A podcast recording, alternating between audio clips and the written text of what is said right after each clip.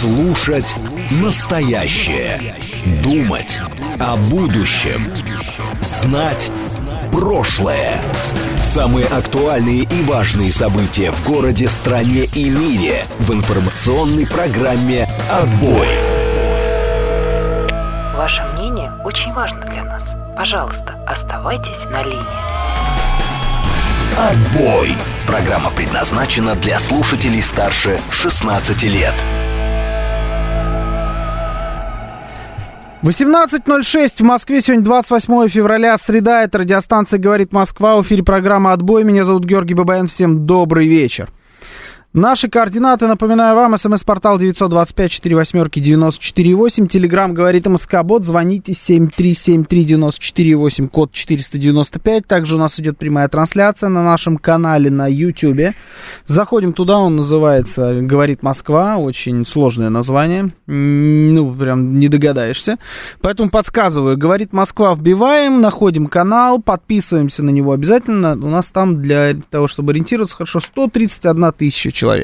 Вот туда заходим, на него подписываемся. Мы хотим к маю 2 миллиона подписчиков, поэтому давайте как-то ну, ускоримся да, с подписками. Там есть трансляция программы «Отбой», на нее зашли, поставили лайк, вас не будет тогда бить током, там есть чат, туда тоже можете писать ваше сообщение. Также у нас идет прямая трансляция во ВКонтакте, радио говорит Москва, 94,8 FM эм мы там называемся, и у нас в телеграм-канале радио говорит МСК, латиницей пишется в одно слово. Вбивайте в поиск, находите, подписывайтесь, а, и будет вам счастье. Какая вероятность удара током? Если не поставили лайк, стопроцентная. Стопроцентная вероятность удара током. А, неизвестно когда, но сто процентов будет, да. Андрей Орлов говорит, поговорим о Приднестровье, безусловно.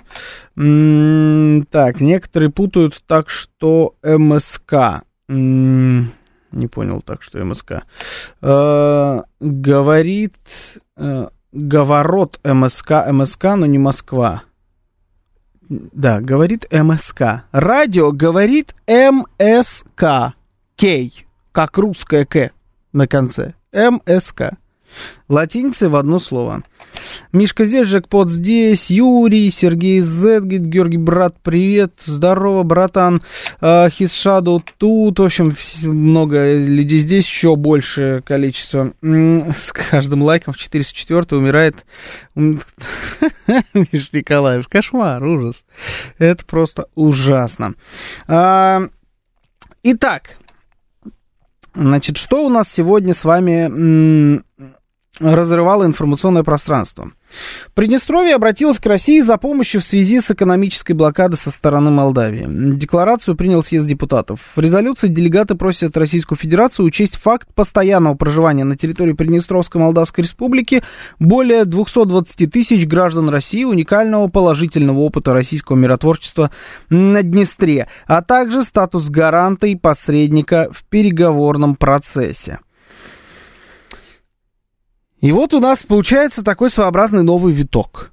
Да, давно мы с вами не говорили про Приднестровье, но говорили уже за эти два года. Давайте тоже, если честно, был, были у нас уже обсуждения Приднестровья, серьезно обсуждалась возможность м- Молдавии попытки решить приднестровский вопрос с помощью Украины, они даже об этом заикались.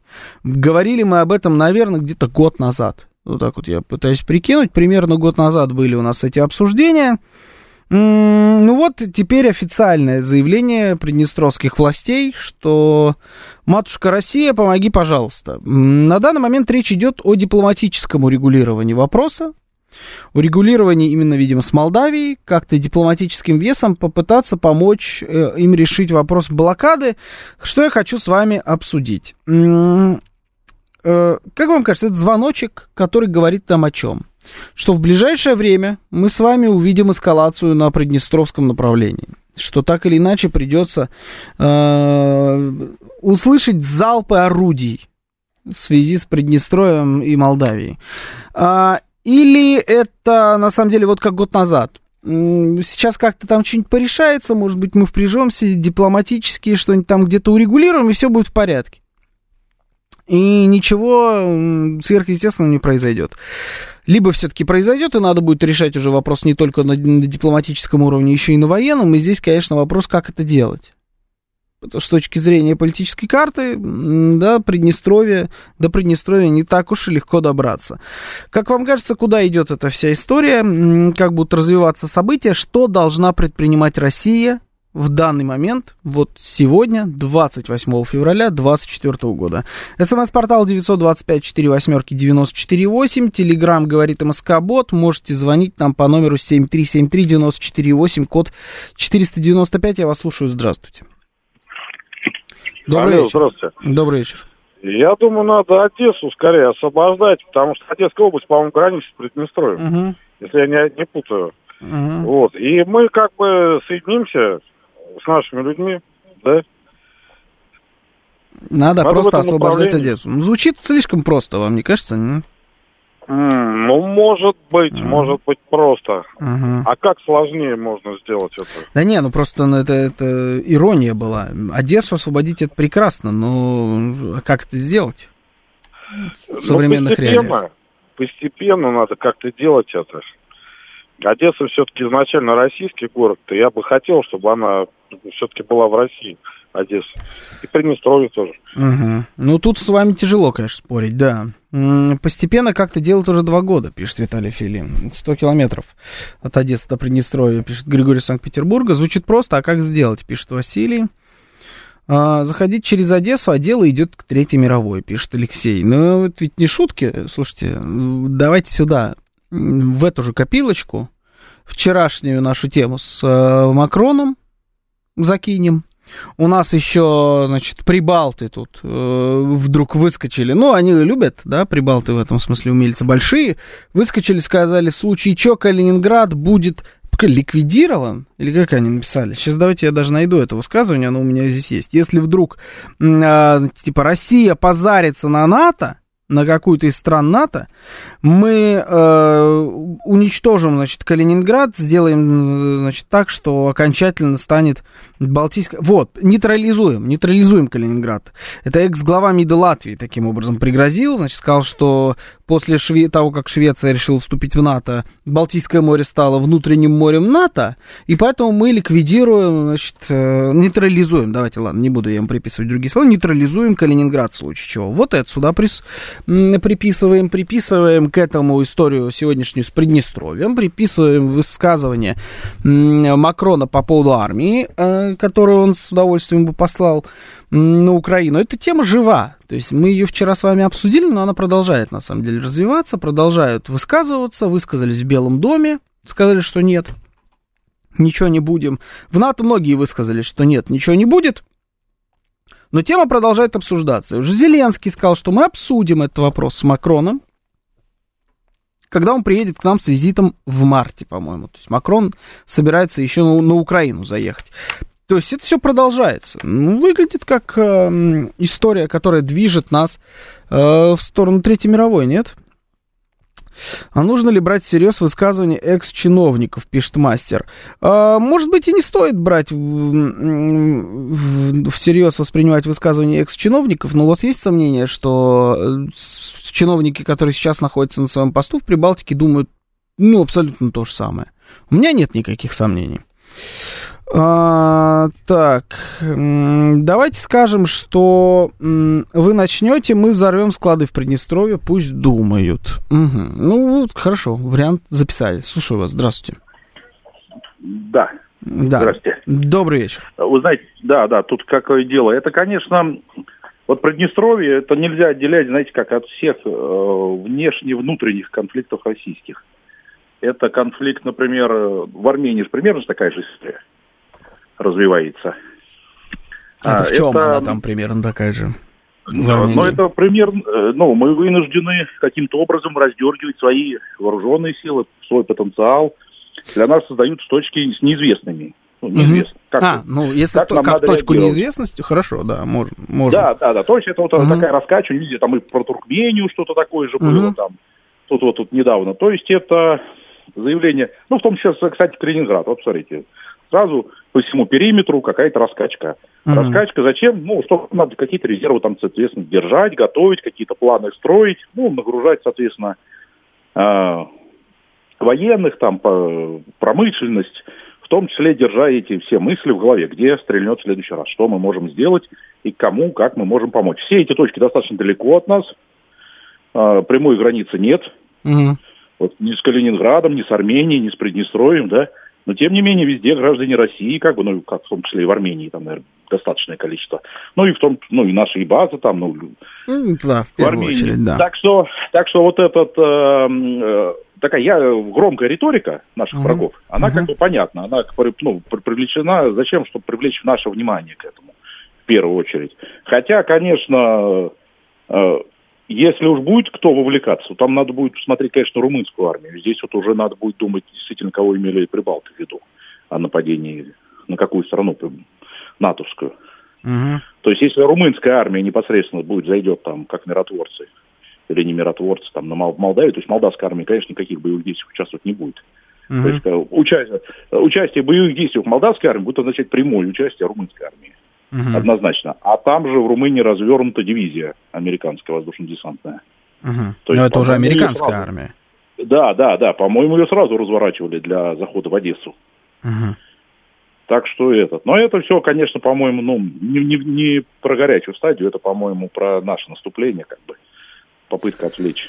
Ну, Да, ну и, вот- и, при- и Мгм. предыдущие события в Приднестровье были на это же направлены. Заметьте, как, как только мы перешли к обороне, так события в Приднестровье сразу прекратились. Войска украинские перестали там разворачивать.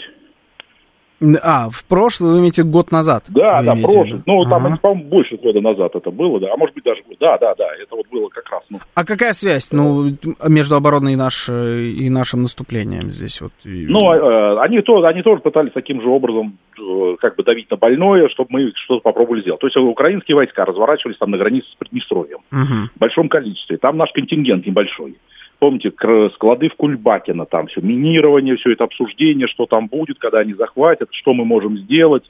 Э, в это, в этот момент шло там какое-то наше наступление. Я уж там не помню точно, в каком месте там наше наступает. Но это вот были, это больше года назад. Это были, по-моему, во времена, когда Лисичанск брали. По-моему, тогда это было. По-моему, года полтора назад, да. Ну и вот сейчас примерно такие. У нас наступление развивается на нескольких направлениях. Сразу опять заговорили про Приднестровье. Сейчас будем опять брать Приднестровье.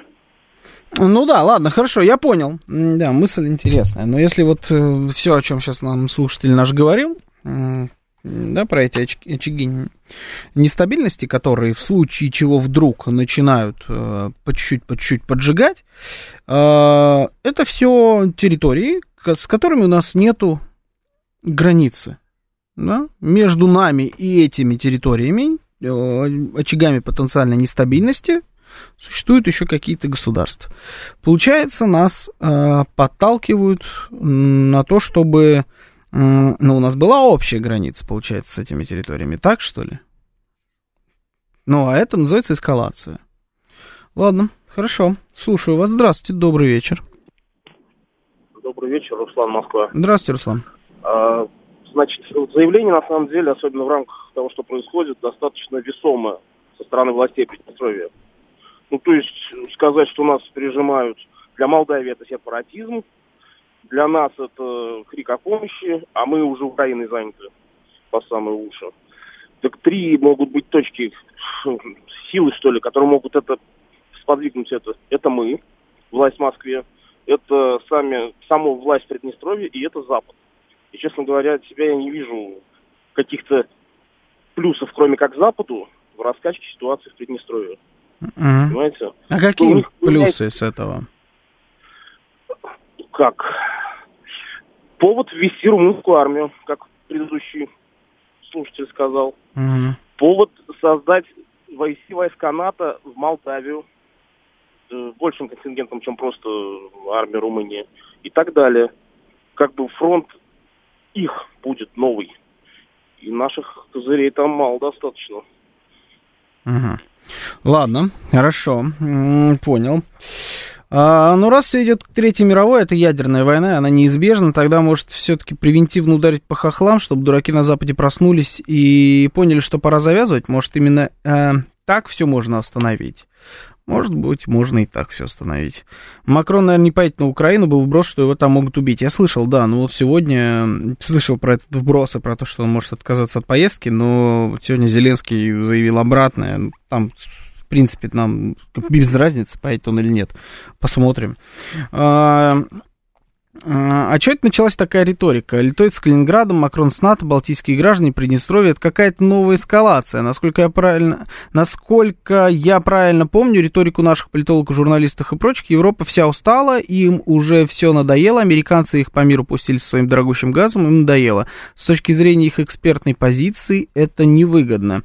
Но когда мы говорим про Европу, которую, значит, там американцы по миру пустили с газом и так далее, мы же говорим с вами про про жителей Европы, про обычных граждан Европейского Союза, а не про европейские власти. Мы вчера это обсуждали, что какой-то европоориентированной политики от европейских властей за последние два года точно мы не увидели.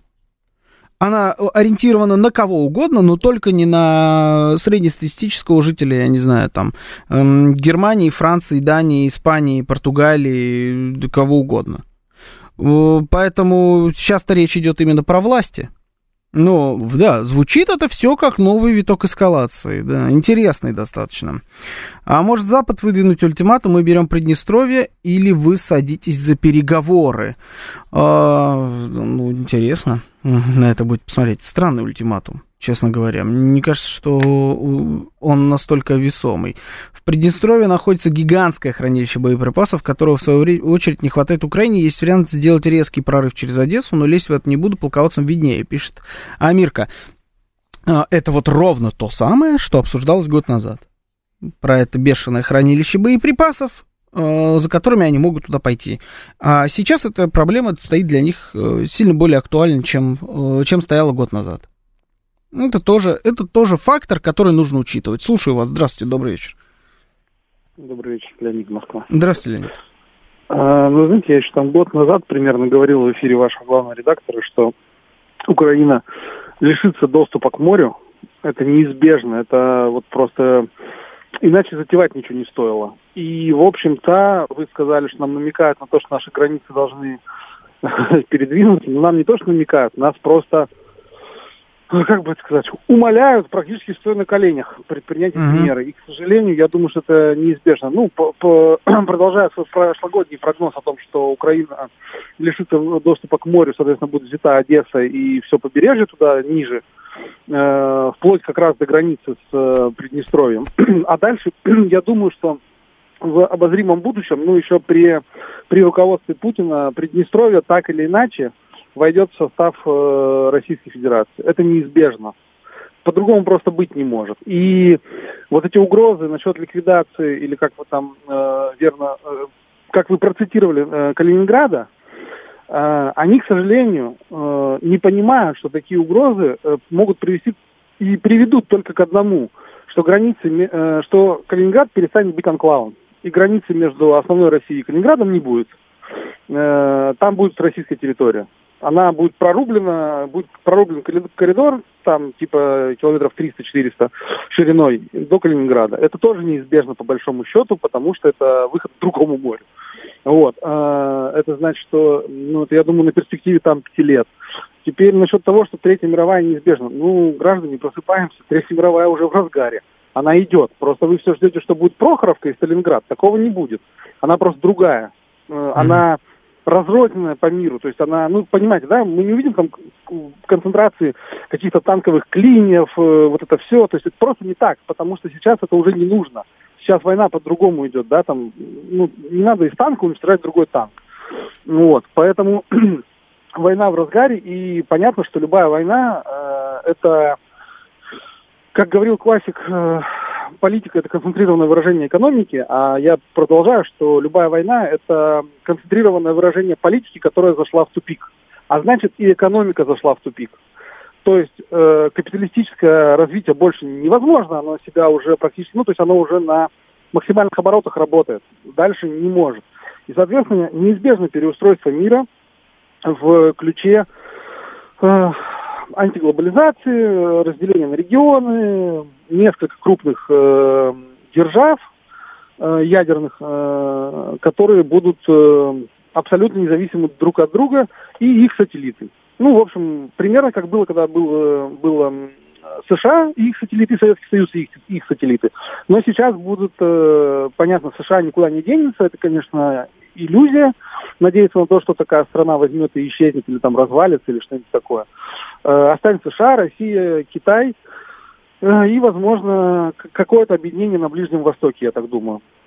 Mm-hmm. Вот эти четыре центра получат, э, ну вот, вот эти четыре центра сформируются, будут их там страны, которые так или иначе тяготеют либо к, ну, как кому-то из этих четверых, э, а Украина, если это кому-то интересно, я считаю, сократится до размеров, э, это типа вот от Киева до Львова по верхнему краю, по северному краю, шириной там в 300-400 километров, вот так вот. То есть такая будет такой банан от Киева до Львова. Банан. Да, в, в лучшем случае. Возможно, что Киев будет под Днепру разделен, такое тоже не исключено. Ну, в смысле, город будет на российской территории, а все, что там левее, может быть, уже отойдет туда. Э, но это, это, я считаю, что это будет благоприятный исход для Украины, потому что, к сожалению, мировое, ну или к счастью, мировое сообщество не сможет смириться с тем, что страна исчезнет такая, вообще, в принципе, вот была Украина, а теперь ее раз и нет, да, там, с одной стороны Польша, с другой Россия, это, ну, это будет слишком, э, мир к этому не готов, это пока еще нонсенс.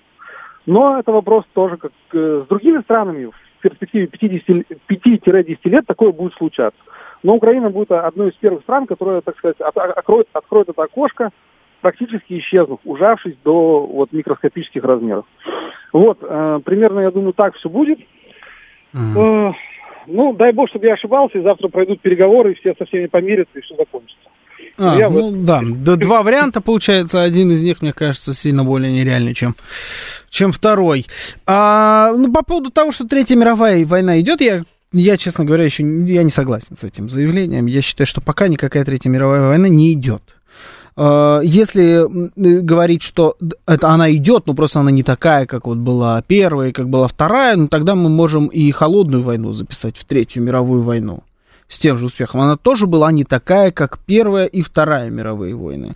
Но на самом деле это пока еще никакая не мировая война. Но это, безусловно, конфликт между нами и западным блоком государств. В первую очередь это именно такой конфликт. А, это еще несколько местечковых конфликтов тоже между западным блоком государств и другими государствами, но пока еще не мировая война. Сколько вас слушаю, столько удивляюсь, какие у вас образованные слушатели, ну, за редким исключением. Пойду поставлю лайк, пишет Палыч. Вперед, Палыч. Ставим лайки. Как возьмем Приднестровье? У наших диванных э, десятиколесных стратегов-танкистов есть четкий ясный план, без гаражного кликушества. Пока прям четкого плана я не увидел, но я его, честно говоря, не вижу никакого четкого плана. Какой он здесь может быть? Здесь э, все, что касается Приднестровья, включает в себя Одессу. Без каких-либо вариантов. А это, мягко говоря, непросто. А мы пока, насколько я понимаю, сильно от этого далеки. И я бы не снимал со счетов вероятность того, что Приднестровский вопрос все-таки будет взорван. То есть каким-то образом провокация там состоится. И нам уже придется решать ее после того, как она состоится. Превентивно никаким образом этот вопрос мы решить на данный момент, мне кажется, не в состоянии. Понятно, мы сейчас дипломатически будем впрягаться, что-то там попробуем а, объяснить Молдавии. Молдавия это, наверное, следующее после Украины по степени а, своего там, русофобского государства, которое, государство, которое не входит в состав НАТО. Вот из бывших э, советских республик Молдавия это следующее по степени своего э, антироссийского настроения, особенно в властных структурах.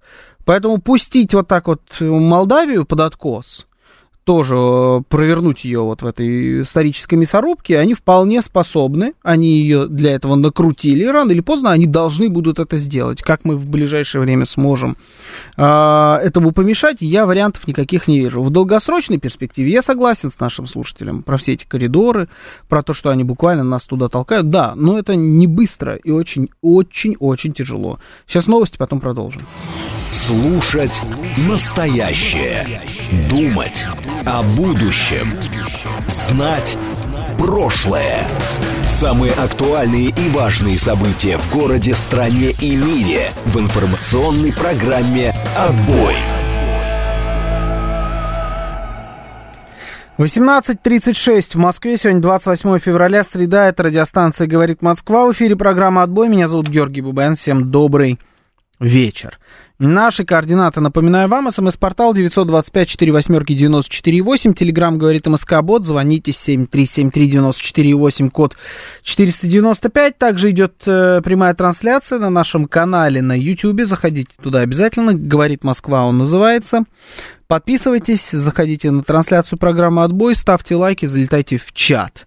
Там можно обсуждать э, наш сегодняшний эфир, все темы, которые здесь сегодня будут подниматься. Также идет трансляция в сообществе ВКонтакте и в, нашей, в нашем канале в Телеграме. Радио говорит МСК, пишется латинскими буквами в одно слово. А, так, если каждый день брать по одному населенному пункту, то за месяц мы сможем брать по 30 или 31 населенный пункт. Все очень просто, как... Господи, убежало у меня сообщение. Как белый день. Ну да, действительно. Это очень просто. Арестович вчера все предсказал. Митинг, референдум, признание в НАТО, кризис, и все это без единого выстрела. Это где он что там опять напредсказывал? Арестович, король из Рады. Э, кому он там что предсказал? А знаете, кто предсказал Третью мировую? Жириновский. Идем курсом Жириновского, голосуй за Слуцкого. Номер два в списке. Я, кстати, сегодня пропустил дебаты. Каюсь. Надо будет обязательно посмотреть. Сегодня я пропустил дебаты. Но я наверстаю. И вам завтра расскажу обязательно. Слушаю вас. Здравствуйте, добрый вечер в эфире. Здравствуйте, желаю, Георгий, это Александр. Слушайте, я Александр. в оппозицию нашим замечательным патриотам. Угу. Вот вчера, помните, э, я... Я правильно понимаю, если вы оппозиция патриотам, то вы не патриот? Нет, я вы... патриот, но я, я здравомыслящий патриот. Не ура патриот, а здраво, здравомыслящий. uh Георгий, а, помните, вчера вечером я рассказал историю, а мне а следующий звонивший а, сказал про Мадлен Олбрайт. Честно? Вот, не помню. Но я вам Ну поверю. хорошо, не важно. Да. В общем, вчера он рассказал о том, что Мадлен Олбрайт сказал о том, что наша страна не, не, не должна иметь эту территорию. Ну, ей не, не положено. А знаете, какой весь хитрый план в чем? В том, что это не она сказала, а Маргарет Тэтчер. Угу.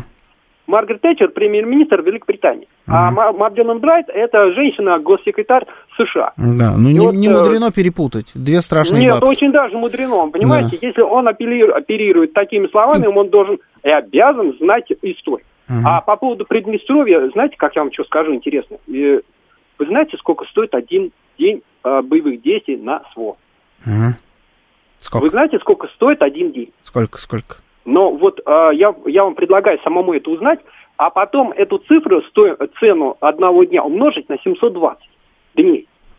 Угу. Вот представьте, э, что сколько стоит 720 дней войны э, СВО с, с, э, Российской Федерации. И э, угу. откуда, из каких фондов э, идет оплата? Из каких фондов национального благосостояния идет оплата специальной военной операции? Угу. Вы понимаете, а, что такое фонд национального э, благосостояния?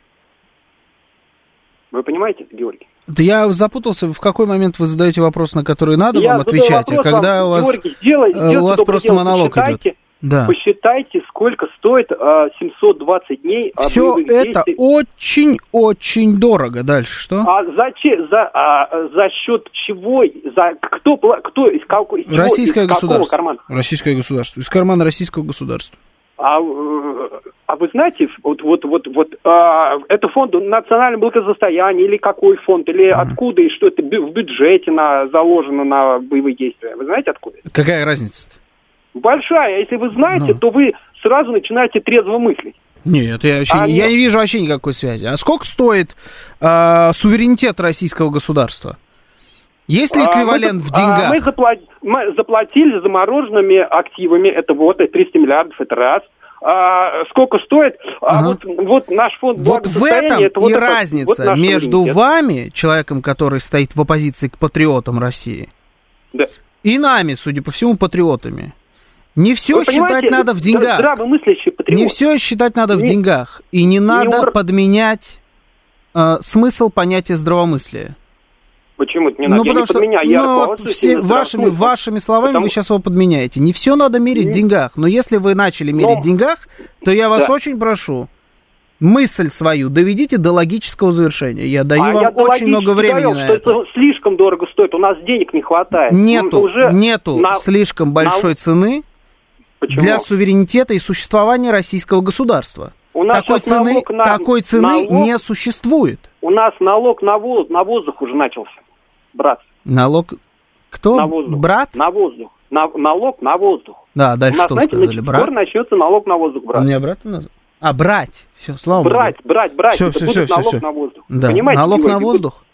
Да. Подумайте об этом, пожалуйста. Хорошего вам вечера, Подумайте уважаемые. еще раз над здравомыслием, я вас очень прошу. Ну, правда, ну иногда, иногда надо. На чем он сегодня, на табуретке или на пятиколесном стуле? Да, какая разница.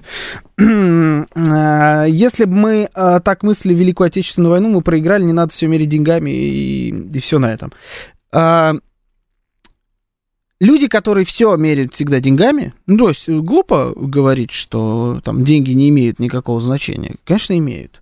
Но как только человек начинает все сводить к деньгам, лично мне становится абсолютно понятно, о чем он говорит и какие у него позиции. Нельзя, некоторые вещи деньгами не меряются. И специальная военная операция ровно про это. Здесь речь идет о жизни наших сограждан, наших людей, о стратегической безопасности российского государства и о том, как будет выглядеть в принципе мир после ее окончания. На момент начала специальной военной операции, кстати, последнего вопроса не стояло, но он появился в ходе.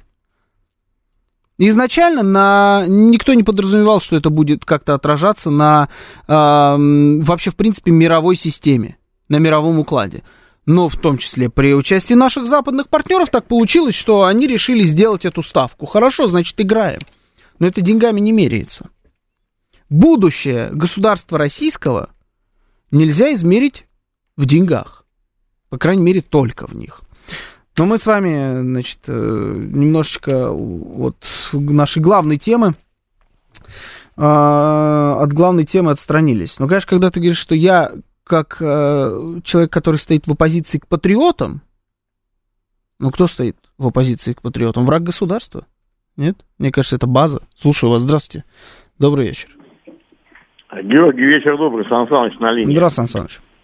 А, значит, для начала давайте проясним пару слов вот про эту стоимость. Да? Ну, это такая чудовищная ложь, которая рассчитана, вот смотрите, пример, да, ракета стоит 6,5 миллионов долларов, калибр нам говорят, да, это она стоит на экспорт, когда ее продает Россия, вот тогда она стоит 6,5 миллионов. Угу. А в режиме мобилизационной экономики, когда э, работает система так, э, что предприятие, делающее эту ракету, получает сырье от других государственных предприятий или частных, но включенных, э, там прям переключатели переключили, и все, экономика мобилизационная. Только зарплата, а все остальное у нас в земле находится, это наше сырье, как говорится, его стоимость не по ценам лондонской биржи, вот тогда получится, да, ее 6,5 миллионов она может и будет стоить, а так ее себестоимость. Это будет совокупность трудозатрат, понимаете? Поэтому эти цифры, это для идиотов, которые хотят сказать, что мы сейчас вот тут разоримся и все. Нет, ничего подобного. Патронные заводы круглые сутки крутятся, понимаете, чем дело? Государственные предприятия. И себестоимость этих патронов там копейка, понимаете, в чем дело.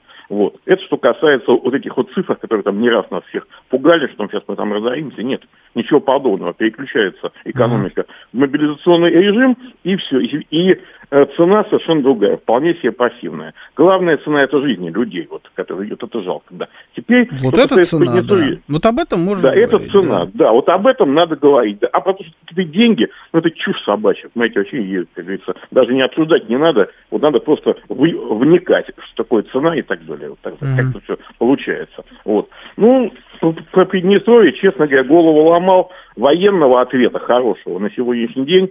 э, если вот в том формате, в, в каком сейчас идет специальная военная операция, ну, с такими вот, как бы, с установками военными и так далее, ну, наверное, военного решения на сегодняшний день не существует. Вот. Мгм. К сожалению, я его не вижу, вот ничего, ничего сказать не могу.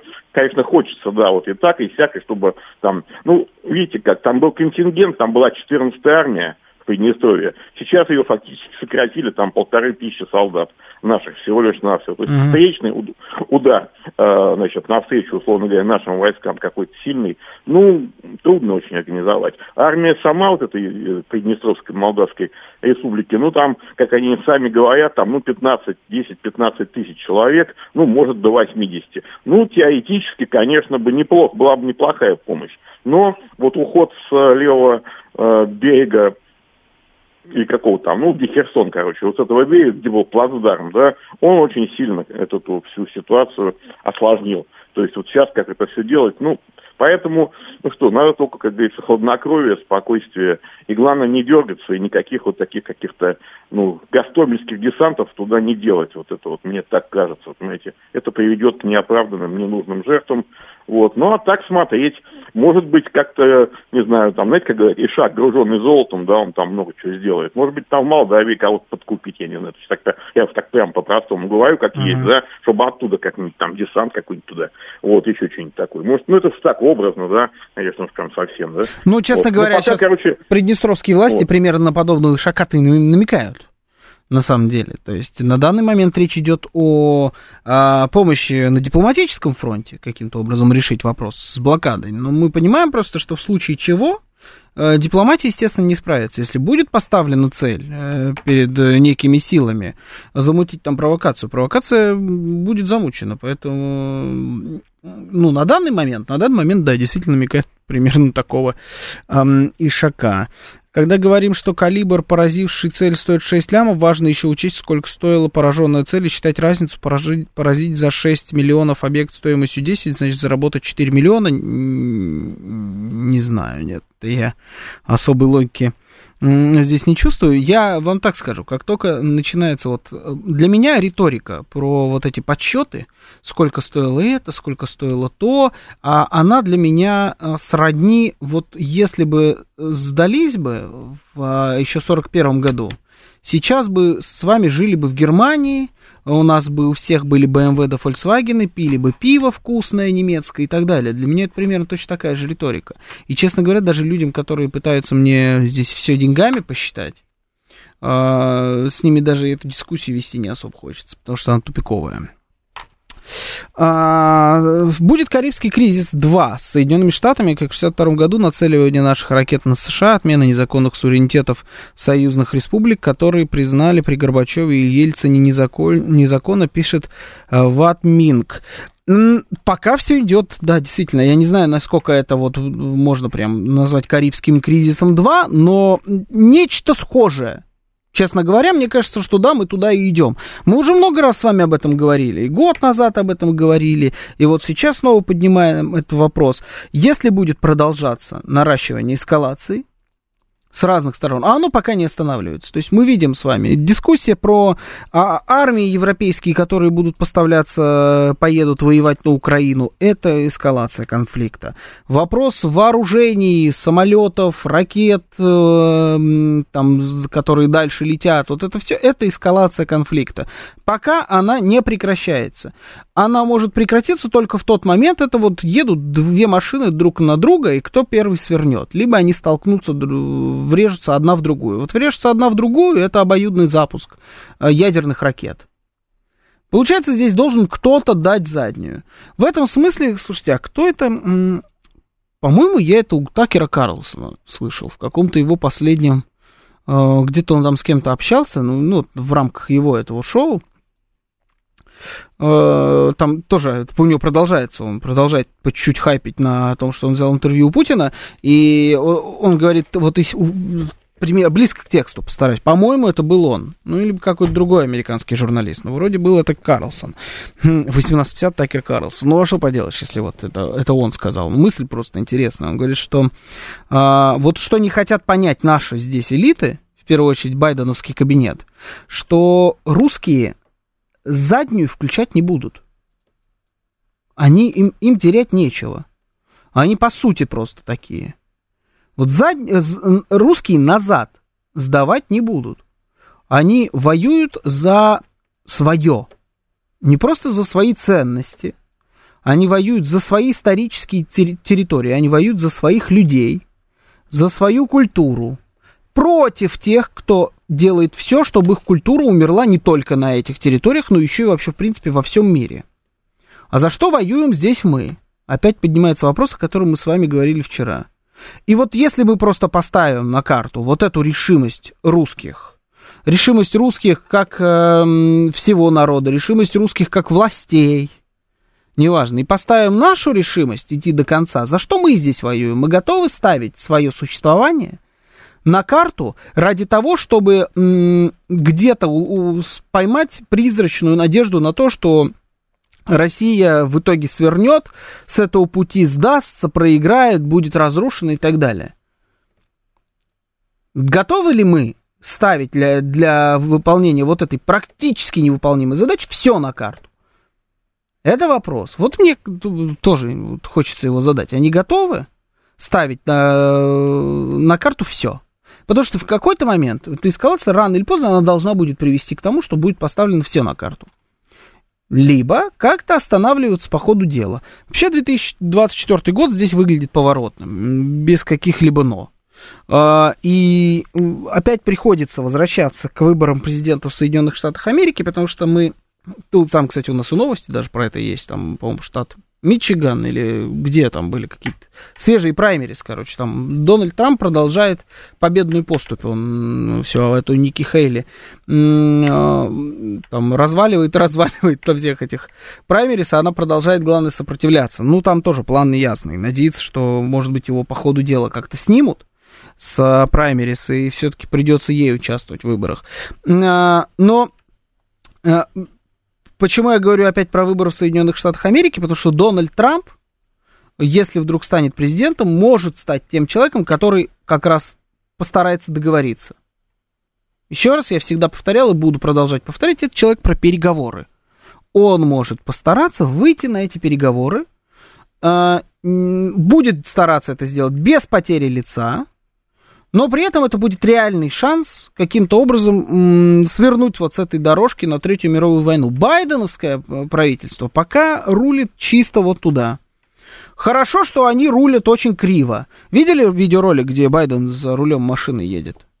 Они пытаются все из него дееспособного деда каким-то образом сделать. Он тут сходил на Show, дал интервью такое полуюмористическое, которое до сих пор все цитируют уже который день, там 11 минут интервью, чтобы вы понимали, его вот как смогли, порезали на какие-то цитаты.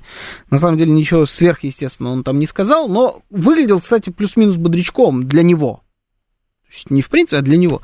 Но самый прекрасный ролик, это где он едет за рулем машины. Вот он приехал, там где-то по территории Белого дома, наверное, катался, его засняли журналисты, он едет, там улыбается, рукой машет, рулит машиной, а рядом с ним сидит охранник, и у него второй руль у охранника. И охранник, э, собственно, сидит и вторым рулем рулит машины Байдена. Ну, то есть это, это плюсы. Ну, потому что человек, э, который рулит Соединенными Штатами Америки, не очень умеет рулить машиной. Теперь уже. Больше не может рулить. А может, это двойник Байдена был за рулем? Нет, там Байден оригинальный, там второй человек был за вторым рулем. Это как машинки для того, чтобы учились, э, ну, это вот, когда в автошколу ходишь, там, правда, даже руля нет, там обычно вторые педали ставят. С рулями вторыми я машины еще не видел. А здесь вот, да, здесь такая вот история. Будет интересно очень почитать как-нибудь уже, когда, наверное, Джозеф Байден умрет, и вот будут выпускать какие-нибудь мемуары, и кто-нибудь, э, глава его службы безопасности напишет мемуары о том, как они заказывали где-нибудь на General, General Motors эту специальную машину с модификациями, это же еще и правительственная машина, для охраны, она бронированная, наверное, все дела, там, высшая степень безопасности, как они это все делали, как они это все снимали. Ну, в общем, э, вот это плюс. Но они криво-косо, но едут в сторону а, в сторону Третьей мировой войны. Это сто процентов. Ну, тогда Трамп с нас тоже что-то потребует. А что? Уменьшить сотрудничество с китайцами, соблюдать санкции против Ирана, снять Лукашенко. Определенно точно что-то он потребует. Это факт. Но что мы с вами сможем узнать только в тот момент, когда он, даже не так, если он станет президентом. Вероятность, мягко говоря, не стопроцентная. А пока вот до ноября 2024 года А, и на самом деле еще чуть-чуть после, да, там, когда он в январе должен будет вступить в должность, по-моему, или в феврале, ну, не, не суть важно. Там новый президент заступает, вот инаугурация, все дела. Чуть позже, чем выборы а, будут, значит, закончены, когда подведут результаты. Э, вот все это время мы на самом деле занимаемся, так, если по-честному, мы зарабатываем себе переговорные позиции. Потенциальные переговорные позиции мы их улучшаем. Сейчас э, идет беспрерывное улучшение нами переговорных позиций. К слову, э, Байден вызвал, э, совершилась беседа Байдена с представителями Конгресса Соединенных Штатов Америки. Он поговорил с председателем Нижней Палаты от республиканцев Майк Джонс, Майк Джонсон, по-моему, зовут, да, все время забываю, неважно. Не он вышел, задача была склонить их для голосования вот в поддержку Украины. Джонсон вышел, сказал все то же самое. У меня приоритет это ситуация на границах, а не украинский вопрос. Поэтому по ходу с мертвой точки это никаким образом не сдвинулось. Продолжаем зарабатывать переговорные позиции, грубо говоря. У нас э, на фронте с каждым днем все лучше и лучше. Мы продвигаемся, мы занимаем населенный пункт за населенным пунктом каждый день у них явно по чуть-чуть, по чуть-чуть, но э, оборона рушится. Мало она не успевает выстроиться, на самом деле. Не то, что рушится, она выстроиться-то не успевает. Поэтому на, сейчас мяч на нашей стороне. Мы играем, мы разыгрываем. А, так, э, так прикол в том, что Байден руль не подключен был, авто праворульное, он просто парень с рулем у нас такой по улице ходил. Да, у меня тоже был такой одноклассник, он, я уж как-то про него рассказывал, он прям реально лечился в, ну, нездоровый был на голову, он там лежал психушки, еще что-то. Ну, такой не самый стабильный парень. Вот он любил тоже. Он говорил, я Феррари, я Феррари. Вот он делал вид, что он Феррари. Он доставал руль игрушечный, иногда даже без руля. И ходил по улице, и вот так вот делал вид, что он Феррари. Он выходил на проезжую часть и говорил, я Феррари, я еду, я Феррари. Ему казалось это очень забавным. Но тут примерно то же самое. Только один из них президент Соединенных Штатов Америки. А второй, честно говоря, я не знаю где. Как бы мы от Трампа не получили такого, что все, э, что делал Байден, покажет цветочками.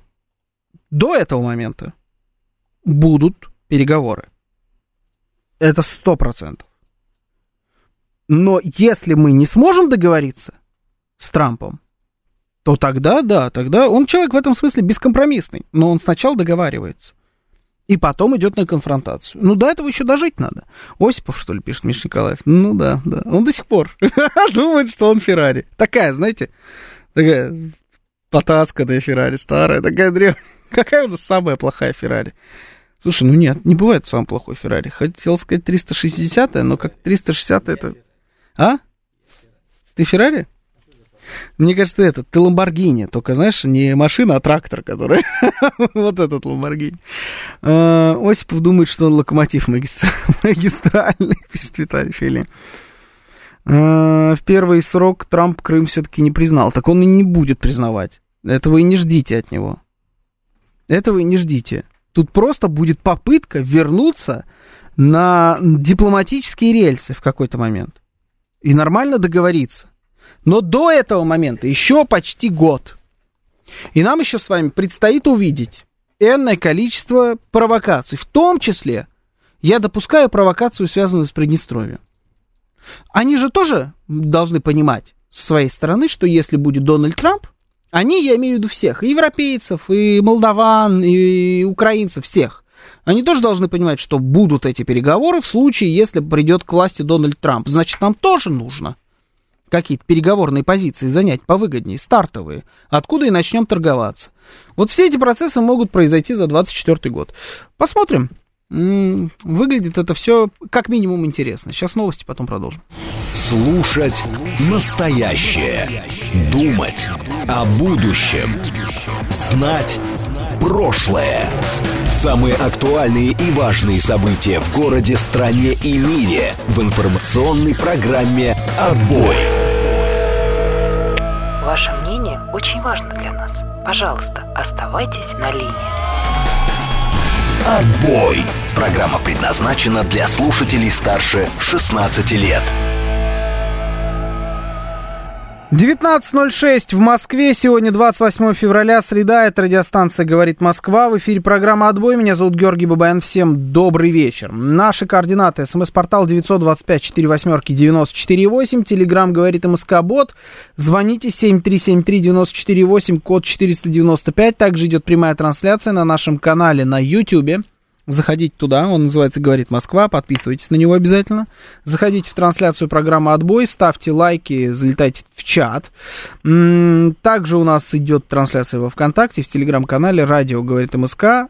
Латинскими буквами в одно слово пишется, находим, и все будет прекрасно. Это было в «Симпсонах». Мама с дочкой рулили двумя рулями. Да, что такое было там. В заставке, да, по-моему, в заставке это было. Угу. LGG говорит 348, скорее всего, самая дешевая Феррари. Да не самая дешевая, а самая дурацкая. Но не бывает дурацких Феррари, я так подумал, что... Говорят, Калифорния самая дурацкая Феррари, хотя я с этим не особо согласен. А, ну, мы уже выяснили, трактор от Ламборгини, тоже не худший вариант. Так, эм, Михаил пишет, вы только что сказали, что молдаване, украинцы и прочие должны понимать, и мне подумалось, а не будет ли из этих республик спецрейсов для голосования за Байдена, раз у них это сейчас допустимо. Что у них допустимо? Голосование молдаван за Байдена? Я не, не уверен, что это допустимо. Они по-другому делают. У них там свои методы есть. Топорненькие, но они, как показала практика, рабочие. Осипов против Феррари, пишет Дропек Сергеевич. Это, это называется импортозамещение вот наше в кинематографе будет. Ну, а тут только дай повод, они, видишь, на тебя топчутся по полной программе. Сразу начинают тебя троллить. Зачем вы? Кто вас научил троллить Осипова? Скажите, пожалуйста. С чего вы взяли, взяли, что это приемлемо? На Коломенской тоже был чудак с рулем, по вечерам в метро ходил. Может, это один тот же человек, о котором я говорил, о котором вы говорили. Так, как бы от Трампа, так далее и тому подобное. Мы это, я все видел. С тему политики в тачке, это правда, что говорит Осипов, самый хороший. Вот видишь, вот он, он там сейчас Паш покраснел, смотрите, как ему приятно вообще. А, так, какой же Пашинян дебил, пишет Амирка. И добавить даже нечего, честно говоря. Ну, есть парочка, но, знаете, можно было бы отдельно поговорить про Пашиняна и про все то, что сейчас он там вытворяет, ДКБ, все заявления, которые он делает. Но это ведь буквально та же самая тема, которую мы с вами сейчас только что обсуждали. Это вот просто она же. Это просто та же самая ситуация. Только там еще база наша есть. И, как мне кажется, проход до Армении попроще, чем до Приднестровья на данный момент. Ну а так, плюс-минус все то же самое. Та же самая один в один тема, поэтому давайте, наверное, с вами пойдем по-другому. Вот есть такая интересная, хочется тоже с вами подискутировать. Интересно мнение даже, скорее, ваше узнать. Политтехнолог указал на различия информационной работы Запада и РФ. В нашей стране э, заявил э, Сергей Маркелов, э, это это... А Сергей Маркелов это кто? У нас не написано. Какая должность у Сергея Маркелова? У нас новости не написано. Но это как бы победа для тех, кто писал эту новость. Ладно, смысл не в этом. Он сказал, что э, есть два подхода глобально к тому, как надо работать с аудиторией. Наш и западный. И вот на Западе э, нацелены на думающего человека, они общаются со всеми как на, с равными, и таким образом доносит аудиторию. А у нас якобы медиа направлены на инфантильного потребителя. Российская пропаганда работает э, теоретической моделью. У нас идет объяснение для инфантильного потребителя. Дистанция на Западе очень короткая, там говорят на равных. У нас как э, детскому саду нужно рассказать, и с этим, с таким подходом нельзя выходить на западную аудиторию. А, при этом, э, ну, у них Э, совершенно другой подход, и они с ним в том числе выходят, видимо, и на нашу, у них все работает. Вот я хочу а, у вас узнать, вы согласны с этим заявлением или нет? С тем, что а, подход наших средств массовой информации к, э, к, там, к тому, как доносить свою точку зрения. А, это подход таких вот больших дядек, которые разговаривают с детьми в детском саду. И все надо разжевать, все надо обязательно объяснить и так далее. Либо Э, вы с этим не согласны. И не согласны также с тем, что на Западе подход какой-то сверхинтеллектуальный, что там со всеми разговаривают на равных. И какой подход вам ближе? Вот вам как больше нравится? Вы какой контент потребляете? То есть для вас нужно, чтобы это было э, с вами на равных, или чтобы вам все разжевали, по, пол, по полочкам расставили? Э, СМС-портал 925-48-94-8, Телеграм э, говорит МСК Бот, звоните 7373-94-8, код 495, я слушаю вас, здравствуйте. Алло, добрый вечер. Здравствуйте. Ну, мне вот почему-то наоборот кажется, что на Западе там э, рассказывают как для идиотов все. А у нас вроде все по-серьезному. Я, я как-то вот так понимаю. У них там даже в фильмах принято там смеяться, где надо. Потому что сами они не понимают, где надо смеяться. Угу. Так что как-то вот Наоборот. так. Научные программы тоже там по 10 раз разжевывают, разжевывают. Думаю, елки-палки. Когда же вы там до сути-то дойдете? У нас э, более как бы конкретная информация выдают. Вот мне так кажется. Может, я ошибаюсь, конечно.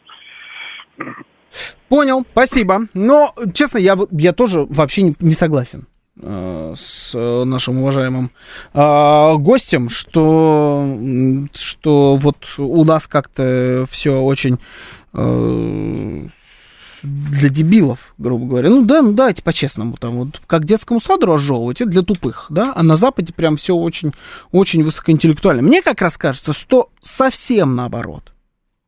Вот прям совсем-совсем наоборот. Но как надо на какие рынки выходить и кто лучше это делает, вот это вопрос открытый.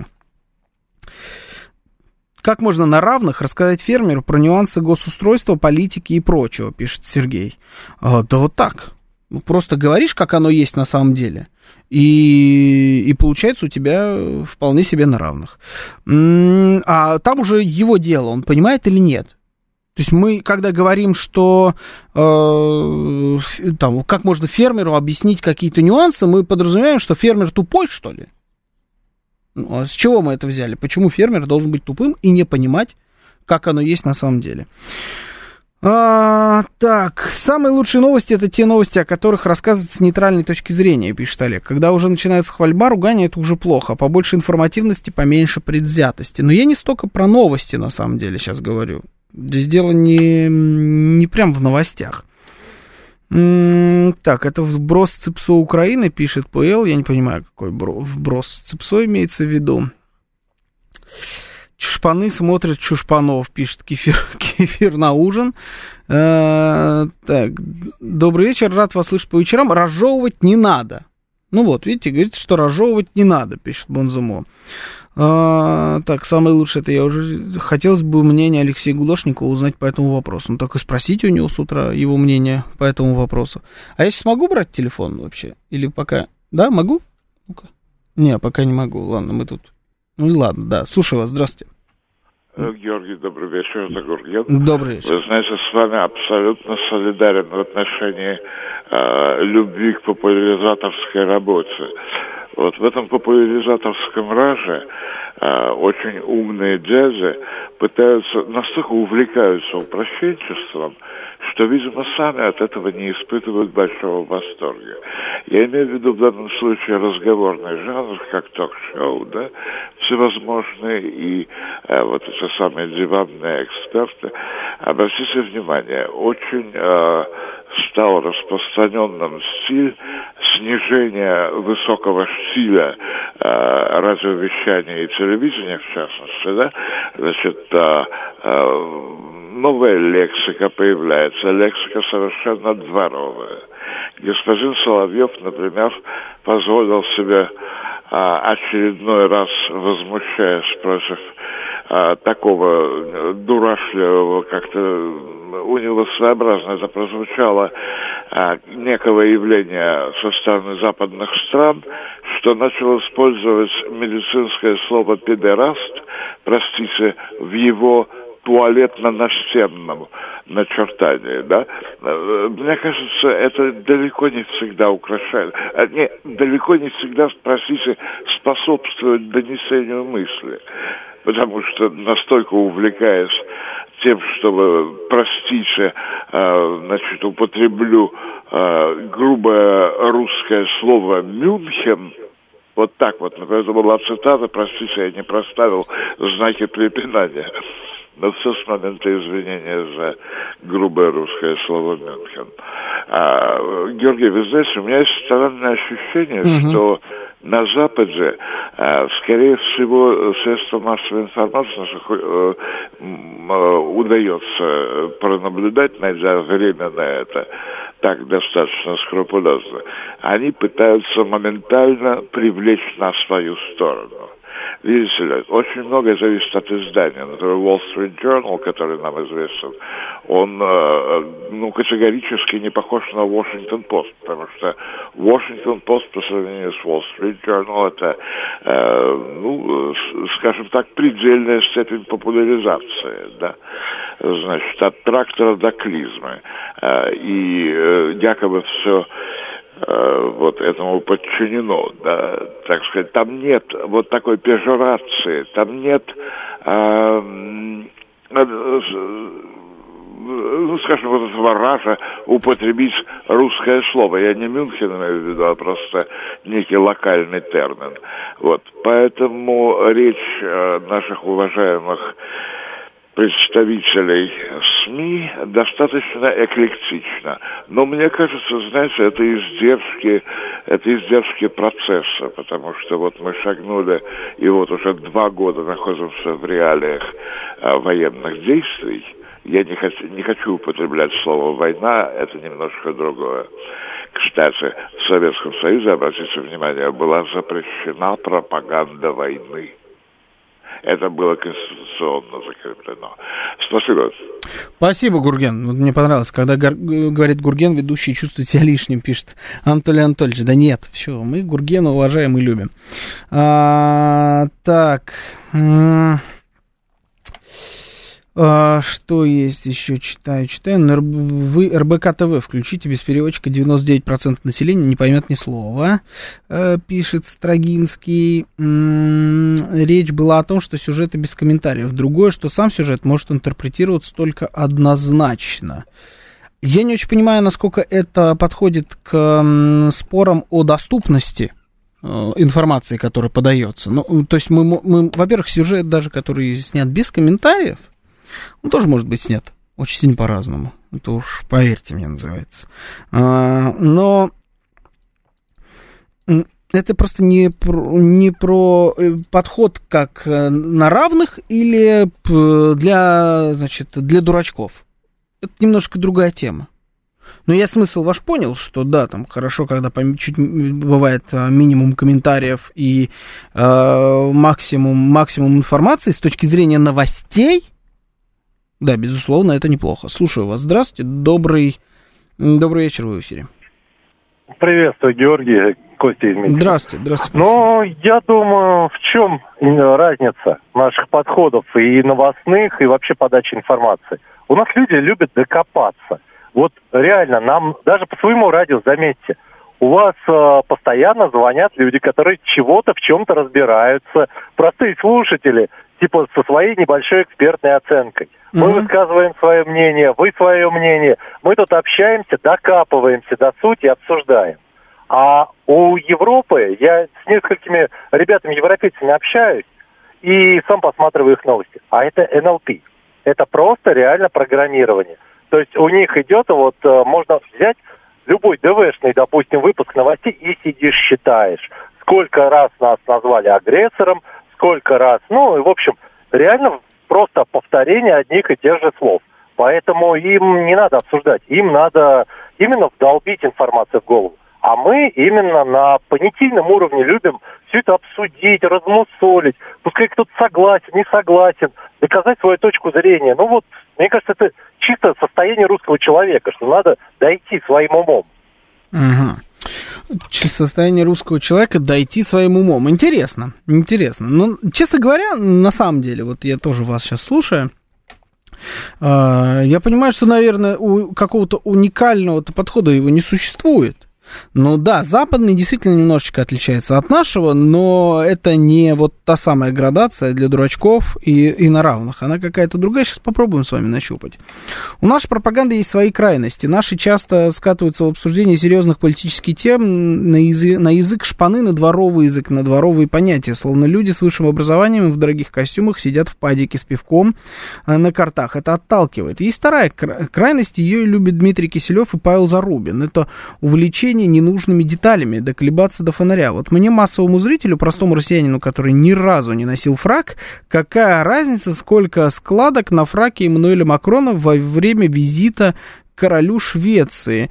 Но Киселев этому удивляет 10 минут эфира. Какая мне разница, куда посмотрел Мантуров на встречу у Путина с министрами, но Зарубин про это скажет. Это называется вода, налить воды на 40 минут эфира. Но это вы сейчас про какой-то авторский почерк отдельных коллег.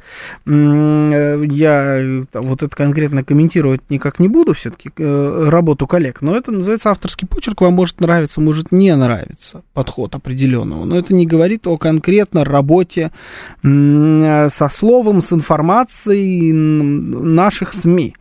Яркий пример западной пропаганды. Байден спрашивает, председатель Си диктатор? Байден отвечает, диктатор. У нас же будет 15-минутная лекция, объясняющая, что такое диктатор, а потом зададут вопрос, и однозначного ответа мы не получим. А мне кажется, вот прям яркий, яркий пример э, как выглядит наш подход к информации, как выглядит подход, подход информации, к информации на Западе, э, это интервью. Интервью Такера Карлсона. Давайте опять к нему вернемся. И это вот место, где столкнулось два подхода, на самом деле. Вот правильно сказал, кто, кто мне написал это, да? А, ну вот мастер, что председатель Си диктатор или нет. Точно так же, значит, делает э, Такер Карлсон, когда заходит на это интервью. Он задает конкретный вопрос, э, на который ожидает услышать конкретный ответ. При этом президент Российской Федерации начинает углубляться, там, в том числе и в историю, давать что-то более глубоко. А, мне кажется, что американский, например, формат, западный формат, а многие европейские средства массовой информации, они все-таки очень похожи на американские в этом смысле, он такой, он более резкий на формулировке, но более поверхностный.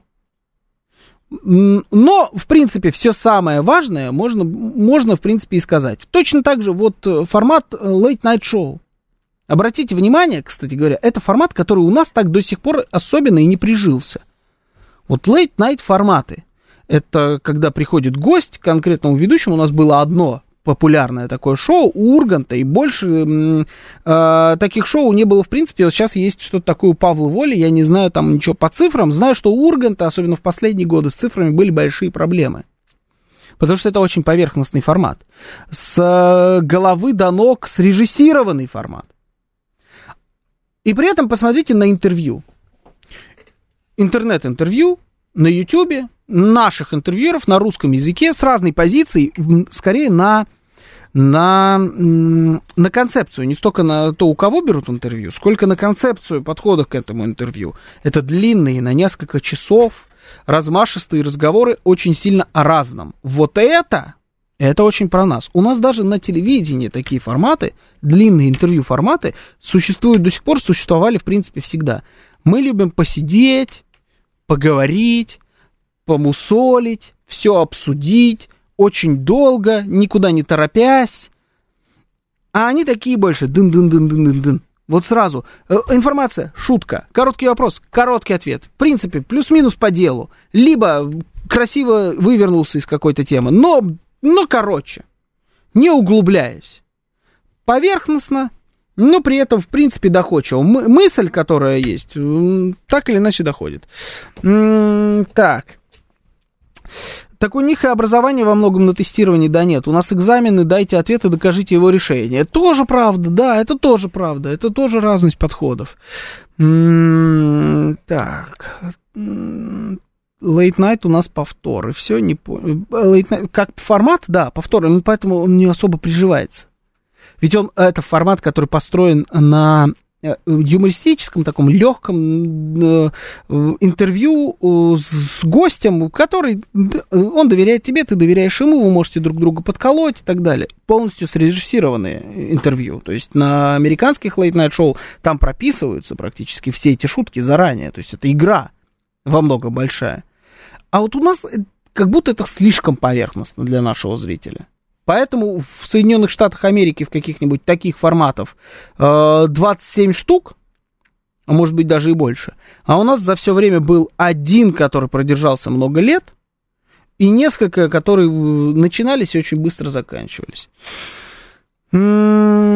Так, когда я проходил собеседование в западной компании, то на вопросы отвечал не сразу конкретно, а с некоторой историей примерами. Так было и в работе. Мои иностранные коллеги часто про меня шутили, что, мол, ему нельзя просто так задать вопрос, он расскажет целую историю. Опять же. А, так, а у Познера нет передач? Что-то давно не видел. Э, я не знаю ничего про его передачу, но он, кстати, тоже подходит под э, пример с подачей информации. Вот в этом смысле она у нас немножечко другая. Слушаю вас. Здравствуйте, добрый вечер, вы в эфире. Здравствуйте. Здравствуйте. Алло, да, добрый вечер, Убер-анархист. Здравствуйте. Смотрите, конечно, очень хочется Карлсона погрызть, но я вернусь к теме. Угу. Значит, э, ваш гость, ну, сказал чушь. Это какая-то русофобская, западно-поклонническая история, что они умнее, а мы тупее. Ну, это прям стыдно обсуждать. Тем более от, от политолога. Вот. А пропаганда работает достаточно просто, и это уже известно, изучено, и как бы тут вообще нет тайны. История, э, позволю себе разжевать для русских слушателей, да, плотно. Значит, история в следующем. В 50-х годах Соломон Аш, э, психолог из Америки, провел тест про длинные и короткие полоски. Один человек сидел, на самом деле тестировали его, а вокруг была толпа, и все на короткие полоски говорили длинные. И он, идя за толпой, стал тоже говорить, она длинная. Mm-hmm. В 70-х годах российский психолог Мутина решила доказать, что советские люди, они вот не пиндосы. Они не пойдут за толпой. И она провела... Они сняли фильм, который называется «Я и другие». Шикарный документальный фильм, где тестировали на черных и белых пирамидках детей, студентов, взрослых. И оказалась ужасная вещь. 70% советских людей идут за толпой. Они готовы на черное сказать белое, на зеленое сказать красное, все что угодно – вот, только чтобы не отделиться от толпы. И это долгие годы считалось психологическим феноменом, который пришел к нам из тьмы веков, когда мы в пещере сидели, и надо было быть стаей. И если от стаи отколешься, то все, тебе как бы конец. Вот. Но в 2010-2013 годах э, ученые стали людей запихивать в томографы и смотреть, что происходит в голове. Да. И выяснилось, что когда мы э, отпадаем от большинства, наша кора головного мозга начинает очень паниковать. Там такие синапсисы бегут, что просто кошмар. Типа, братан, нам все, нам все. Вот. И как только мы, наоборот, примыкаем к большинству, у нас тут же эндорфины впрыскиваются, каннабиоиды в мозг, серотонин. Вот просто полный комплект счастья. То есть мы испытываем счастье, присоединяясь к большинству, и паникуем, откалываясь от него. И получилась такая штука, что от 40 до 70, ну, 60-70% людей просто химические конформисты. И поэтому задача пропаганды в США, в России, в Германии, на Украине единственная – создать ощущение большинства – сказать, что большинство вон там, большинство зовут это, и ты, братан, давай, подумай, где тебе быть. А дальше каннабиоиды, все остальное это делают все сами. Угу. Поэтому пропаганда, она никогда ничего не делает. Она не работает ни с умными, ни с идиотами. Она вам, э, она помогает э, конформному большинству примкнуть к большинству.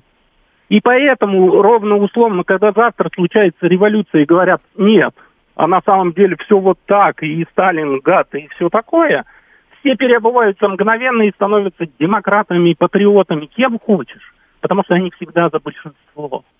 И это мы, биохимические как бы конформисты, а если принять мою mm-hmm. концепцию за то, что конформизм это высшая, ну, это фашизм, это высшая форма конформизма. То есть это просто власть большинства, когда ты плюешь и, интересы и мнения меньшинства. Да, понял. Значит, не давайте ни в кого не плюем.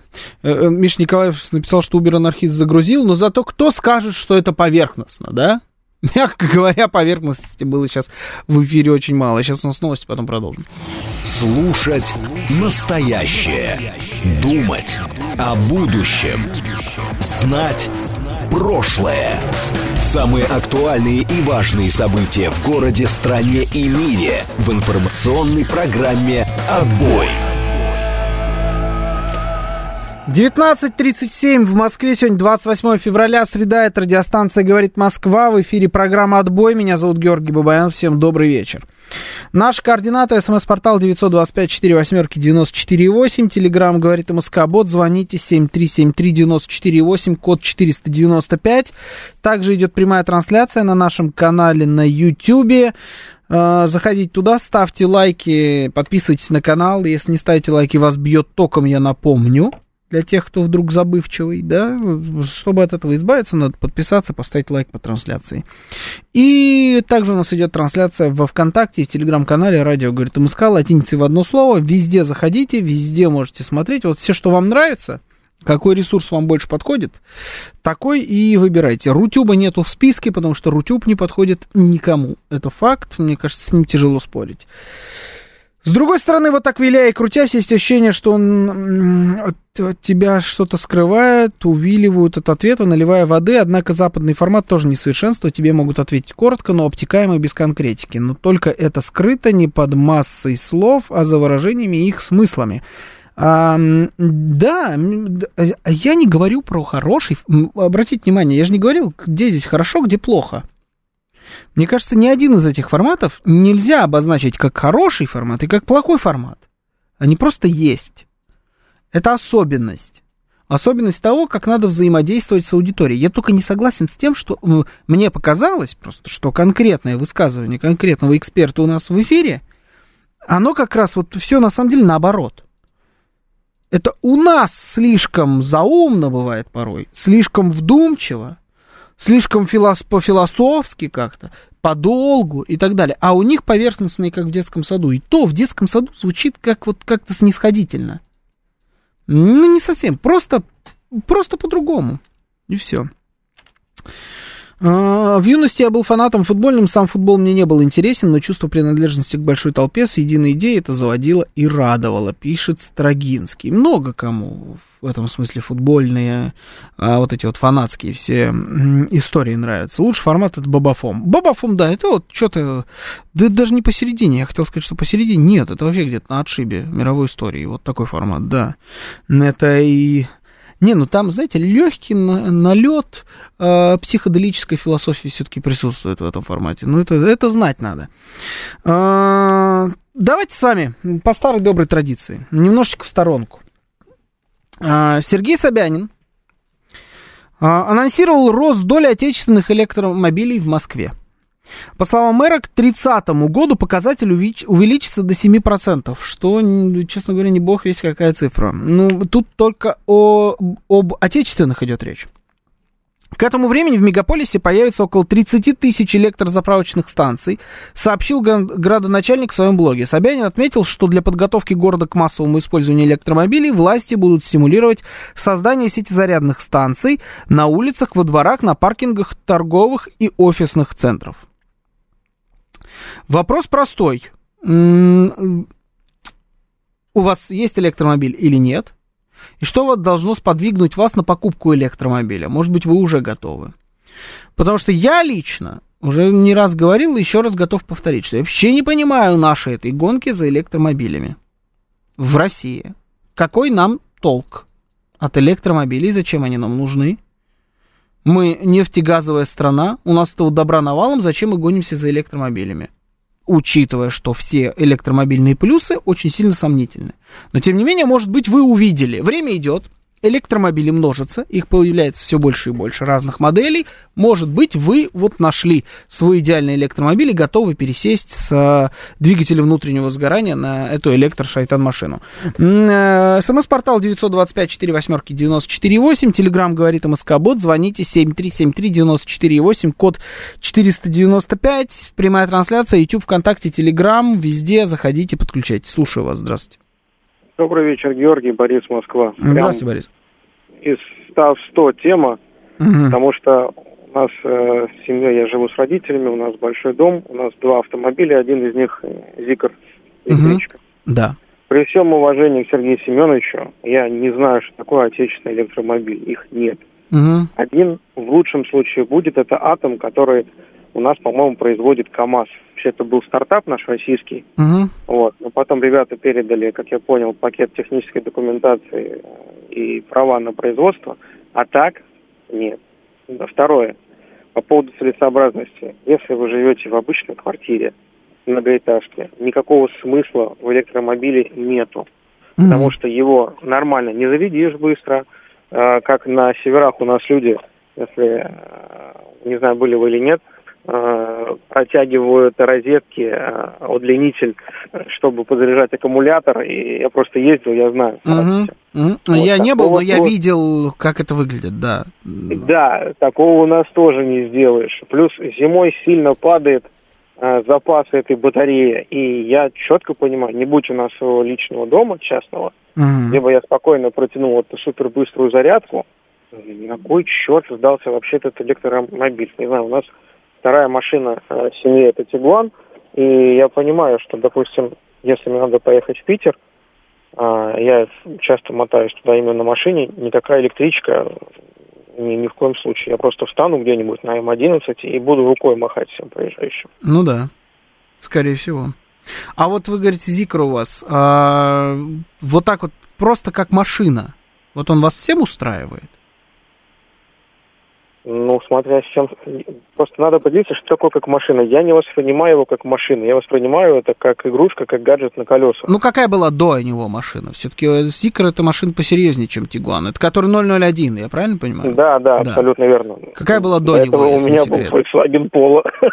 А, Volkswagen Polo. Ну, ладно, хорошо. Вот. И, естественно, нельзя сравнивать. С Тигуан нельзя сравнивать. Да, вот. он получше. Посерьезнее, побогаче. Да, а так, именно как автомобиль, вот ты посадил свое мягкое место в машину и доехал до точки, абсолютно прекрасно справляется и Пола. А Зикар так э, просто покататься вечером по нашему прекрасному городу. Вот. И, ну и на самом деле я заряжаю его два раза в неделю. То есть mm. у меня полного заряда хватает на 3-4 дня. Да. Вот. Ну и надо признаться, я ну, активно, так сказать, педалирую, если это можно сказать, поэтому. Угу. Понял, ладно, хорошо. Вот это интересно, то, что на три дня хватает полного заряда. У нас Москвич 3Е э, электромобиль. За час 60% заряжает в Москве на электрозаправке, пишет Капитан Джон. Как выглядит ваше вот это вот обращение с этими электрозаправками? У вас где-то рядом с домом есть? Или вы понимаете, что вот каждый день или там ну, пускай будет каждые три дня, вы должны подъехать на определенные несколько мест, где есть эти электрозаправки, встать, где-то час еще провести, пока он зарядится там на эти свои 60%, вообще желательно все-таки, наверное, до 100. Как вот это вот ваше обращение с этими электрозаправками? Ведь это абсолютно другой подход нужен. Это вообще, не, то есть выглядит эта штука так же, Москвич обычный, москвич электрический, это третий, э, они абсолютно одинаково выглядят снаружи, но на самом деле с точки зрения эксплуатации это вообще другая штука. Одно дело это на заправку заехать, которые повсюду есть, эти любые заправки в любом районе, в, любой, в любом городе, в любом регионе. А другое дело вот эта электроштука, заправка где-то там в городе, где ты должен что-то там подъехать, ждать еще на нее очереди, насколько я понимаю, бывает. Слушаю вам, вас здравствуйте, добрый вечер в эфире. Алло. Алло, добрый вечер. Да, добрый. Да, здравствуйте. Э, да вообще я не знаю, зачем он нужен. Вот э, зима, у нас зимняя страна, очень много холодных времен. Люди часто стоят, просто греются. Вот, как греться можно стоять вообще на электромобиле, там же сажаешься. Потом э, заправок этих, ну, действительно, чтобы их сделать такое количество, чтобы хватало нормально на какие-то поездки постоянно, то есть вот разрядилась она где-то вот между городами, где подзаряжаться. Это такая огромная сеть нужна, побольше, чем бензозаправки. Потому что заряда, я так понимаю, хватает меньше, чем бака бензина в автомобиле. Поэтому они должны чаще быть, чем бензозаправки. Да и вообще, по-моему, баловство пока. Угу. Так. Ну, пока как будто да, но и вот их все больше и больше появляется. С каждым днем я на улицах Москвы, ну, не проходит, наверное, дня, чтобы я не видел электромобиля. Такого уже просто больше, это уже больше невозможно себе представить. Они, они, в принципе, повсюду. Понятно, что в процентном соотношении их сильно меньше, чем э, обычных машин с ДВС, но так электромобили, они везде. И это уже вполне себе полноценные бренды. Это не какие-то там, а как раньше это было. Если электричку, ты видишь, что это, скорее всего, будет либо Тесла, либо какая-нибудь супер вот странная BMW типа i3. То есть это что-то такое вот сверхъестественное. Нет, это уже все, пожалуйста. Это уже все Volkswagen, электрические есть, BMW электрических, целая куча, Mercedes, Audi, те же самые эти китайцы, абсолютно полноценные нормальные машины. То есть это уже э, такая норма. Но мне кажется, что это безумно неудобно до сих пор. Я не понимаю нашего стремления туда. Вот я не понимаю этого движения в сторону электромобилей. Зачем мы туда идем? Понятно, что э, там, что эти западные производители рулят в эту сторону, но нам-то это зачем? По поводу отечественных электромобилей, ну, во-первых, э, москвич, насколько я понимаю, туда входит, так или иначе. Мы понимаем, что это не совсем электромобиль, э, это очень электромобиль, не совсем наш электромобиль, но он входит в этот список. Потом есть вот эта вот контора, напомни, а мне, недавно мы ее вспоминали, наш, э, Эволют, Эволют, да, типа наш. Тоже какой-то полукитайский, но у нас здесь собирается. Вроде наши машины. Плюс еще какие-то разработки идут. Я видел несколько раз электроладу. Но не, на ней прям так и написано, что это Лада Электро. Причем это была Калина. Зрелище своеобразное. Но тоже вроде существует. Добрый вечер, заправок надо больше, иначе нет смысла, пишет Иваныч. М-м, замена батареи, которая помрет через 3-4 года, стоит 25% от нового авто, пишет Тоник. Да, но зато вы не тратите там на масло, на еще что-то, то есть у вас целый, целый ряд проблем у вас уходит. Да, батарея стоит дорого, но вам там приводной ремень не надо менять, например. Ну, но в случае, если с двигателем что-то случается, насколько я понимаю, он всегда практически под замену. А, слушаю вас. Здравствуйте, добрый вечер в эфире. Здравствуйте. Алло, добрый вечер. Здравствуйте. Георгий, добрый вечер. Сергей меня зовут. Да, слушаю вас. Я э, из Москвы, ну, не совсем из Москвы. Э, мы живем по Минскому шоссе, немножко за выездом с Платника. Угу. И вот э, я э, что хотел сказать. По поводу доводов э, за и против электромобилей. Вот у нас э, соседи, мы живем в поселке, у нас соседи э, многие имеют электромобили, но только не гибридные, а именно полные электромобили. Да. Потому что а, во-первых, ну, как бы дома, и вот как предыдущий оратор говорил, что это можно, ну, заряжать uh машину, это получается дешевле гораздо, uh чем заправлять ее а, топливом, неважно, там, дизель, бензин, несмотря на то, что, как вы, как вы правильно заметили, у нас страна нефтегазовая, но при всем при этом электричество у нас получается дешевле, особенно если ночной тариф. Mm-hmm. И один из основных... Нет, ну у нас и с выбора... электростанциями полный порядок, да, давайте тоже честно. Это, безусловно, это у нас безусловно. тоже есть добро, да. Безусловно, да. Безусловно, есть, и поэтому ночной тариф у нас получается ну, значительно дешевле, uh и это получается экономичней. И вот один из основных э, вариантов выбора второго или третьего у кого-то автомобиля в семье, это именно тот критерий, что нам нужно доехать до Москвы, нам нужно доехать до МКАДа. Э, платник для электромобилей полностью бесплатный. Да, то есть, а, если вот автомобиль вот. не гибридный. Да. Вроде как у нас и, если... парковка в Москве тоже бесплатная для электромобилей. Ну вот э, я сейчас затруднюсь вам это сказать, потому что что-то кто-то говорит, что сейчас вроде отменили. Я сам езжу на ДВСе, э, как бы так вот, ну, такая ремарка китайцев принципе, не воспринимаю, да, как, как пока что. И не знаю, сколько лет еще должно пройти, чтобы стал воспринимать. Но, э, в принципе, в принципе, я как бы вот этим вопросом по поводу заправки не интересуюсь э, в центре города. А вот платник, действительно, он полностью бесплатный, если у вас автомобиль по госрегистрации ПДД проходит не как гибрид, а как полностью электрический. Ну да, да, да, понятное дело, да. Ну вот смотрите, а, еще... да. Да, угу. да, да, да. А с учетом того, что, ну, как бы многим людям нужно доехать до центра, да, вот полностью проехать сначала платник Северный обход Одинцова, да, ну, я на примере вот э, нашего географического местоположения, а потом доехать еще до третьего транспортного кольца, выехать в районе, э, то есть ну, три, в районе Сити, то по транспондеру это получается где-то в районе, по-моему, что-то там 700 рублей. Ну да, Без нет, транспондера это экономия, экономия чувствуется, да, согласен, но это ненадолго. Я вам так скажу. Это до определенного, пока будете набирать определенный процент электромобилей. Как только перевалит за определенный процент, все эти льготы, конечно же, они уйдут. Но на данный момент, да, это так. Парковка тоже, я проверил, бесплатная. На самом деле, это можно проверить. У нас тут на районе есть одна машина, электричка, которая постоянно стоит, ну, иногда прям вот, типа, днями, неделями на одном месте, на платном. Ты думаешь, ну, я так, ну, еду мимо нее, думаю, разорится же этот человек, скорее всего, здесь стоять. Потом я понимаю, что это электромобиль, такой, а, ну ладно, все. Ну, тогда, тогда ему без разницы. Это вообще особенность. Как только у тебя бесплатная парковка, обращали внимание, вот если, ну, там, праздник, вот 23 февраля было, в Москве бесплатные парковки.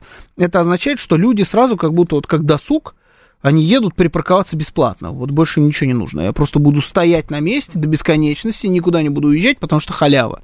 Это тоже очень про нас. Также видно и с этой электричкой. Так что пока, пока бесплатно. А, пока количество электромобилей перевалит за определенную черту, я себе на новый автомобиль сэкономлю, пишет Александр Смирнов. Нет, это да, это, это как вариант, как подход, вполне себе. Но про частный дом я понимаю, частный дом, никаких проблем, зафигачил себе это зарядное устройство какое-нибудь крутое, все, приехал, значит, э, с работы, поставил себе машину на зарядку, все, никаких проблем нет. Для перемещения по городу этого более чем достаточно. На дальняк ты, конечно, никуда не поедешь, но по городу, да. А вот если ты в квартире живешь, то тут уже начинаются проблемы. Сильные проблемы. А, так, транспортный налог. Отменили транспортный налог тоже нету. Да, это правда. Чем больше машин работает на электричестве, тем меньше мы тратим наши драгоценные нефтюшки-кормилицы, тем больше можем поставить на внешние рынки. А, с гешефтом для бюджета. А это пенсии, пособия многодетным, нищим, обездоленным и прочим. Есть ощущение, что всем хватит. И для машинок нашим покушать хватит, и для поставить все есть. Слушаю вас, здравствуйте. Ну, логику принял. Добрый. Ой, как вот это я не люблю. Сразу мне прям в уши бьет. Слушаю вас, здравствуйте. Добрый вечер. Добрый вечер. Здравствуйте. Смотрите, э, вот у меня, э, ну, соответственно, москвич электрический, уже 15 угу. тысяч на нем наездил. Угу. Вот, и э, при этом есть машина, которая ДВС, дизельная у меня, Ford. Угу. Вот, и что хочу сказать, нужно сразу выкинуть просто мысль, что можно ехать далеко. Вот. Да. И не рассматривать ее, потому что, ну, это очевидный минус, и все. А что касается всех остальных, здесь только плюсы. Ну, которые уже перечислили, это налог, платка, парковка. А, дальше, ну, я считаю, у меня там свой счетчик по киловаттам. То есть экономия за 15 тысяч у меня вышла где-то около 100 тысяч только по топливу. Вот, учитывая, mm-hmm. что дома зарядка это 5 рублей киловатт, mm-hmm. вот, решил, ну, частный дом, э, я просто зарядку купил, ну да, она стоит 80 тысяч, ну, специальный кабель с трансформатором, все вот это и нет никаких проблем. Также заряжался в городе на Лукойлах, на всех крупных, в том числе и на Платке, есть зарядные станции. Вот. Едешь через приложение, бронируешь, подъезжаешь, заправляешься. Там, ну, ради теста, потому что мне не нужно было, но, в принципе, заправиться можно. А так, смотрите, вы никогда не можете залить плохой бензин, плохое масло. Э, к тому же колодки бессмертными становятся, потому что каждый раз, когда газ отпускаешь, ну, как будто бы двигателем тормозишь, там рекуперация да, идет. Да, да, да, да, я понимаю, и, чего, да. И то есть у них, они, ну, то есть я вот так, например, менял раз в 30, там, в 50 тысяч, сейчас не знаю, когда их буду менять. Вот было первое ТО э, на 10 тысячах, но там фильтр салона поменять. А mm так раз в 20 тысяч приезжаешь, мясо масло в редукторе меняешь, 800 фильтр рублей. Да, ага. Да, и все. Ну, то есть, э, ну, экологический вот этот фильтр. Да, а, а вот к слову об экологичности, я эти, эти плюсы я понял, да, с цифрами все подкованно звучите, понял, хорошо. А, а вот такой вопрос, а как а, экологический аспект вы рассматривали, когда покупали все машины? Мне, что мне вы все равно. природу бережете? И, причем, смотрите, мы, я живу в Лобне, а да. ну, работаю в Москве. И так или иначе гоняют туда-обратно. Ну, к тому же, ну, вот, как я только взял «Москвич», на ДВС, ну, я не знаю, может, раз 10 за это время прокатился. Mm-hmm. То есть на нем все время езжу, вот вообще устраивает. А, ну, и к тому, что там, ну, 60% зарядки, но их еще выкатать надо. Я к тому, что э, ты проезжаешь, ну, например, в Москву обратно, э, ну, это ну, процентов 20 максимум сжирает. Вот. Но зимой это процентов 35.